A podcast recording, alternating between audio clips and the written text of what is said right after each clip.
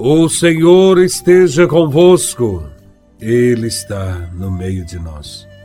Proclamação do Evangelho de Nosso Senhor Jesus Cristo, segundo São Marcos, capítulo 8, versículos de 14 a 21.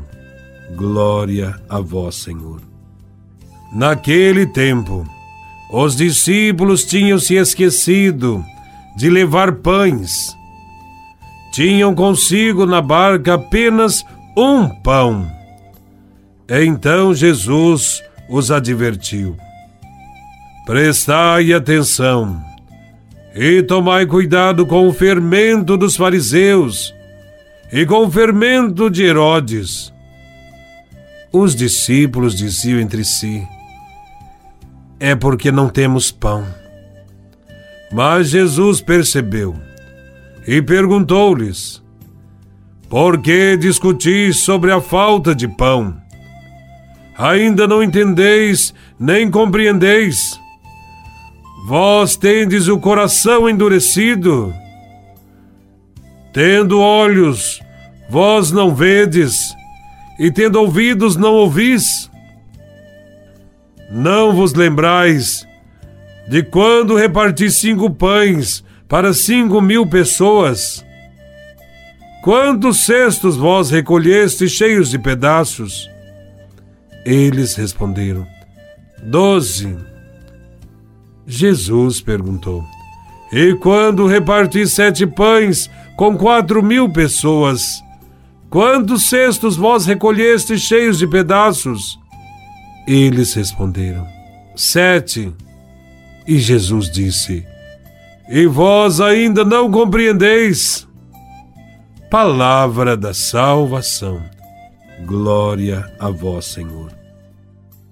A palavra que Deus hoje nos dirige é para tirar do nosso coração o fermento da maldade e da incredulidade, que não nos deixam ver e entender os sinais de Deus, a manifestação amorosa de Deus no meio de nós. No Evangelho, Jesus realizou muitos sinais diante dos seus apóstolos. Jesus curou cegos, mudos, aleijados, doentes, enfermos. O Senhor fez muitos milagres, como de multiplicar pães. Também manifestou seu poder, acalmando a tempestade. Mas os discípulos estão como que cegos e ainda não compreendem quem é Jesus podemos afirmar que Deus é bom.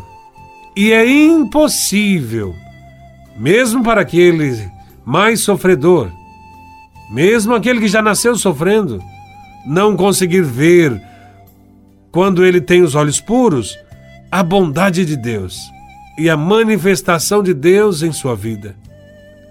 Mas muitos dos fariseus não conseguiram, de forma alguma, enxergar a presença e a bondade de Deus manifestada em Jesus Cristo.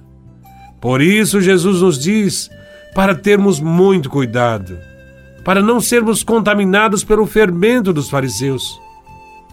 O fermento é o que leveda a massa, que dá consistência à massa. Se o fermento estiver estragado, todo o pão vai ser estragado. Se o fermento que está em nós é um fermento azedo, é o fermento da ingratidão, é o fermento da murmuração contra Deus e contra a sua igreja, nós nos tornaremos cegos às manifestações de Deus em nossa vida. Devemos estar atentos aos sinais dados por Deus e agir conforme estes sinais indicam. É preciso sentir a presença de Jesus na barca de nossa vida.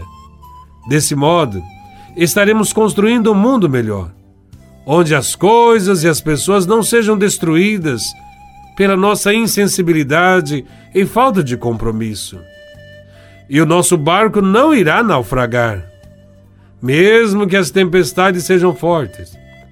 É preciso erradicar de vez do nosso coração o fermento dos fariseus, que agem apenas por aparência ou ritualismo, também devemos tirar o fermento de Herodes da nossa vida. O fermento que mata silenciosamente os outros. Quando conseguirmos erradicar de nossa vida o mal, o mundo estará do jeito que Deus deseja. Um mundo que seja um lugar bom de viver, onde reina a justiça, a paz, a harmonia.